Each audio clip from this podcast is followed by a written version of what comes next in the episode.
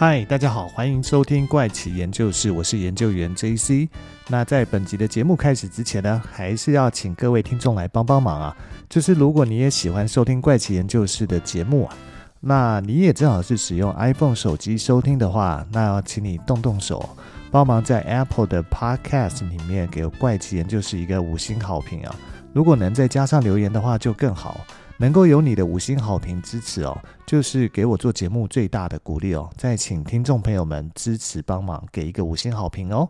那大家这周过得怎么样呢？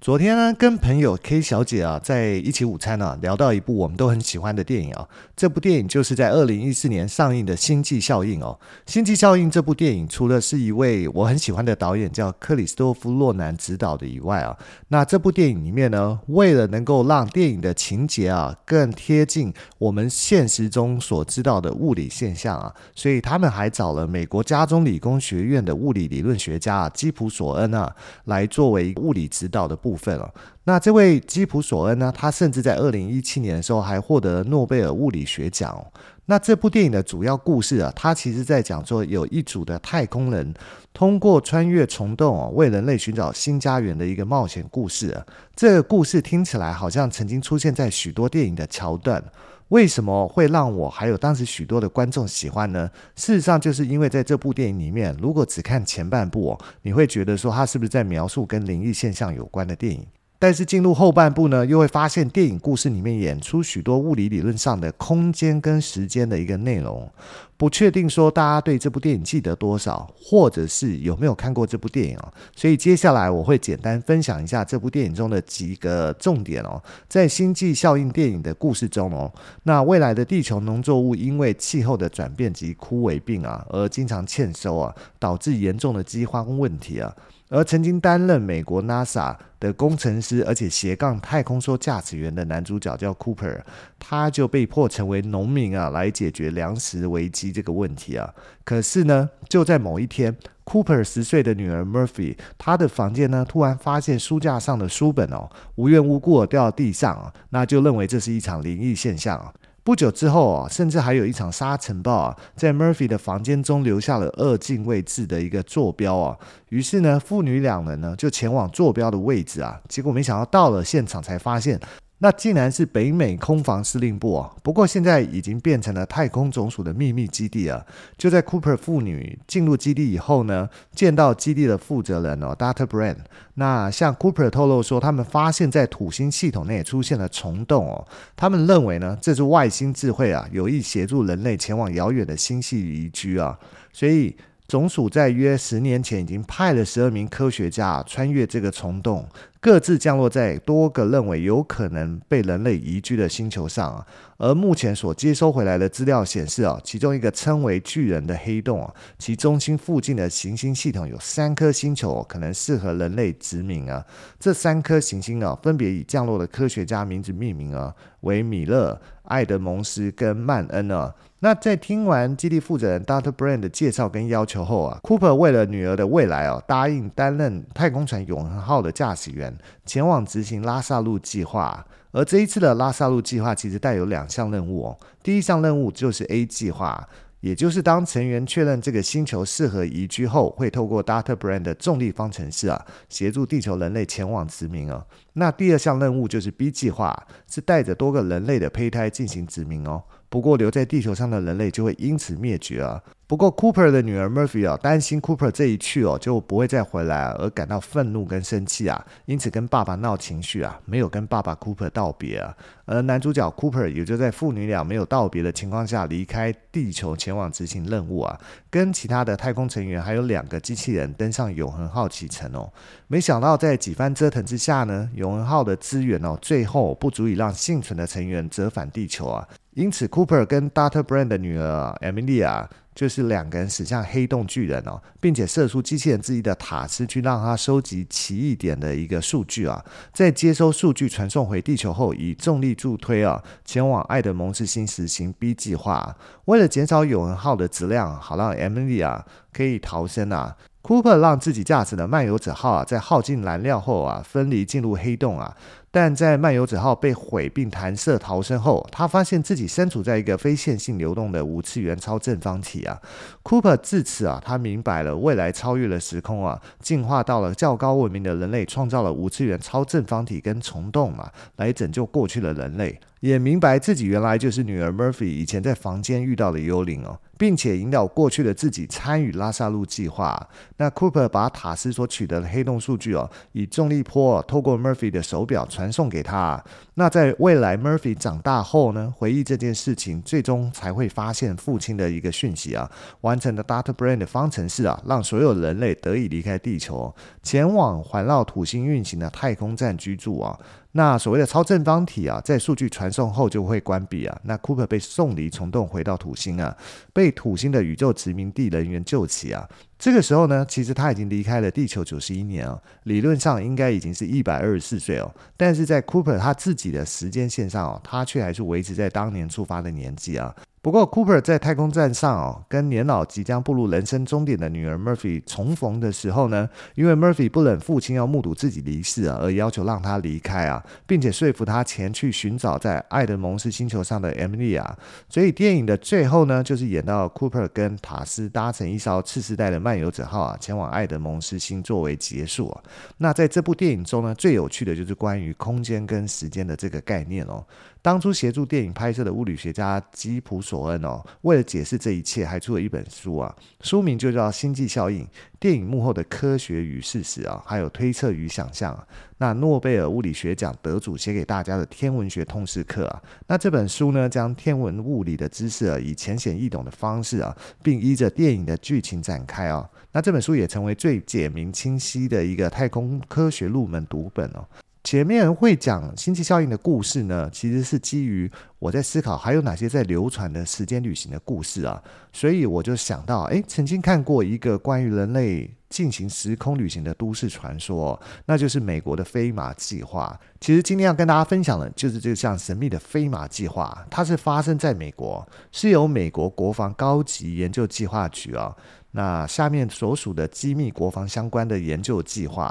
这项机构啊，最主要是要将美国优秀的研发人员集结在一起哦，共同发展先进的科技技术哦。据消息指出哦，飞马计划是地平线计划的后续研究计划。这个计划是美国陆军在一九五七年哦委托进行的一项研究，它的目的呢是在调查月球上建立人类定居点的一个可能性哦。那飞马计划以地平线计划的发现为基础，开发出能够进行时间旅行的一个技术哦。那么既然飞马计划呢是属于机密的国防研究计划，为什么我们还有机会可以知道呢？事实上呢，这是因为从二零零四年起哦。那有一位叫做安德鲁的先生哦，他一再的宣称自己早年啊参与过政府的秘密计划，并且在二零零八年哦发布论文发现火星生命哦。他声称自己在七到十二岁呢加入了美国国防高级研究计划局所主持的飞马计划，参与了时光旅行的实验啊。那一般我们看到这类科幻又离奇的内容哦，大部分都会觉得这是杜撰的。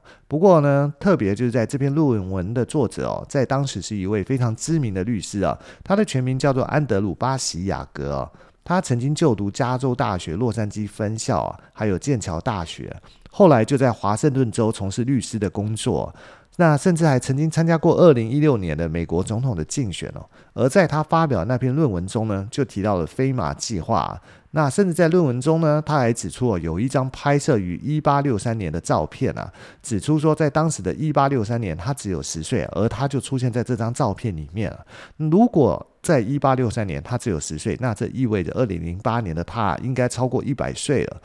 可是呢，在二零零八年发表学术论文的他，其实才四十七岁啊，根本不可能是超过百岁的年纪啊。这个听起来是不是就跟前面讲到星际效应里面，Cooper 他后来回到土星殖民系统的时候，他的年纪其实应该已经超过百岁，是一样的意思啊。那安德鲁则解释说呢，这是因为他参加了飞马计划，借着乘坐一部名为 Jump Run 的时空机器啊，成功的回到过去哦，还甚至回到未来啊。那根据安德鲁的说法，飞马计划开始于一九六八年，而且安德鲁的父亲也参与了其中的实验计划。当时参与这个计划的小孩啊，一共有十四名啊。其中有很多都是现在比较出名的人物哦。他举例，甚至有前美国总统欧巴马。据安德鲁表示哦，实验的初期哦，这些孩子们都会被安排进入一个专门用于穿越时空的房间哦，里面有一张类似牙医诊所的椅子啊，那周围都是一些设备啊，这些设备会产生所谓的磁场能量啊，他们在启动后会显示出关于每个孩子过去跟未来的种种图像。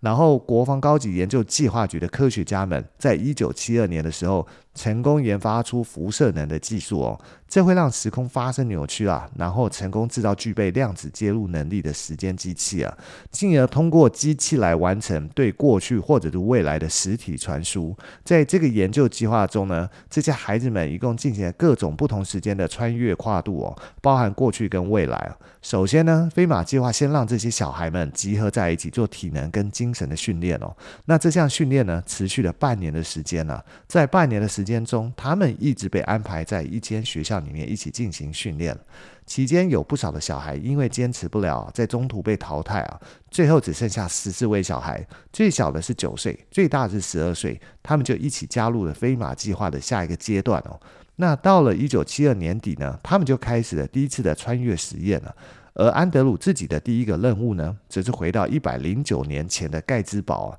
而一九七二年的一百零九年前，就是一八六三年，那年的十一月十九号，时任美国总统的林肯呢，就在这里发表了著名的盖茨堡演说。而安德鲁的任务就是穿越回到演说现场，将一封信交给林肯总统啊。而安德鲁首先呢，被送到纽泽西州东汉诺威市的一间实验室里面，他见到了这台时光机器啊，叫做 Jump Room，就是时空穿梭房间呢。安德鲁表示呢，当时的时空穿梭这个房间哦，只能容纳得下他一个人哦。在房间内部呢，则充满了一些灵镜哦。房间的上面有一个八角形的钻石哦。当钻石发出光芒的时候呢，房间内部就会出现两道光，不断地围绕着它转动。接着，他身边的房间会消失哦。但他后来回想的时候说，其实他分不出来消失的到底是他还是房间呢？因为这段消失的过程哦，按照现代的科技的说法，叫做磁约束等离子体啊。那然后当他睁开眼睛的时候，他已经回到了一八六三年。在这个时候呢，房间外面突然走进一名男子啊。男子表示哦，现在是一八六三年了，那你是在盖兹堡，他是来接他的。安德鲁这时候感到非常的不安跟非常的难受，因此在走出机器的时候，不小心还掉了一只鞋。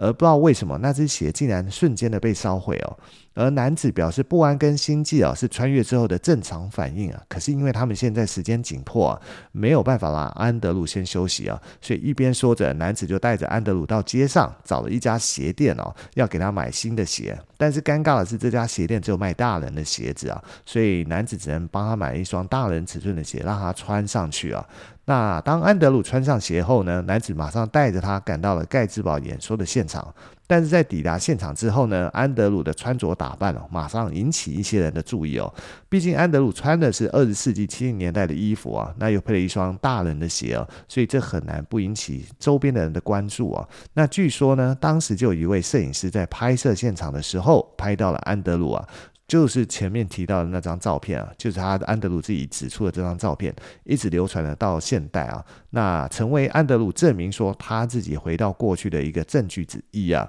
后来呢，安德鲁也顺利的找到林肯，将那封信交给他。在完成任务之后呢，他马上就回到房间哦，又穿越回当时的一九七二年，这就是他的第一次穿越任务哦。之后呢，他便进行了第二次的时间旅行哦，但这次的任务比较特别啊。不过，在讲安德鲁第二次任务之前哦，要先分享一下安德鲁他自己曾经提到关于尼古拉特斯拉的故事哦。那就是众所周知啊，在特斯拉死后留下许多以电为主的发明啊。那这个飞马计划呢，就是利用他的一项发明啊，叫做电磁振荡器啊，产生强大的共振哦，让人能够穿越时空到达未知的世界啊。他自己认为哦，他在穿梭时空的光电里面呢，甚至见到了尼古拉特斯拉。他怀疑尼古拉特斯拉啊，早就将自己的灵魂啊传送到光电里啊，并且活在不同的时空中哦。因为他发现，除了回到一八六三年哦，他也到了二零四五年。但是令人惊讶的是，他见到的二零四五年的地球，跟现在没有太大的改变哦。最主要是半个世纪来，人类的科技进步有限了，而且战争频传了，经济危机不断的发生哦，所以延迟人类文明的进步速度啊。不过接下来呢，就是安德鲁的第二次穿越任务啊。这个第二次的穿越任务是发生在一九八零年哦。不过这一次他不是单独行动哦，而是十四个孩子全部都一起参加这次的行动啊。那这一次呢，他们穿越来到二零四五年的火星啊，接应的工作人员带他们参观了火星上的动植物园哦。那里面有很多跟地球上一样的动物跟植物，也有一些没看过的。他甚至看到了一些类似恐龙的生物哦。工作人员还介绍说，火星上其实存在一个高等智慧文明哦，他们其实是依靠他们的帮助哦，人类才有办法在这边建立殖民地啊。在这次的火星之旅中呢，他还遇到一位很特别的实验参与者，叫贝瑞索托罗。当然，并不是所有人都知道贝瑞索托罗是谁啊。那直到有人揭露，前美国总统巴拉克·欧巴马在夏威夷求学的时候，因为要掩盖他父亲并非拥有美国人的身份啊，所以用了贝瑞索托罗的化名啊。据安德鲁表示呢，他在这次的实验中哦，他还跟欧巴马还因为一些政治问题吵起来哦，一直到有人提醒。安德鲁最好对他客气一点，因为他会是未来的美国总统啊。后来长大以后呢，安德鲁才意识到，当时参与计划的所有小孩啊，其实都是未来在美国政治上扮演重要角色的人物啊。但是关于这个说法，在二零一二年的一月三号，当时美国国安会发言人汤米·费艾托否认了欧巴马去过火星这个说法。另外，安德鲁在文章中哦也说，之所以参与天马计划都是一些孩子啊，是因为前期的研究当中发现了成年人在参与实验之后会出现极大的后遗症啊，精神方面会经常出现问题啊。而且二十岁以下的小孩哦，通常不会出现这样的情况，特别是十二岁以下的。因此，天马计划除了探索时空穿梭方面的可能性以外，另一方面就是召集一些优秀的小孩哦，有意进行培养，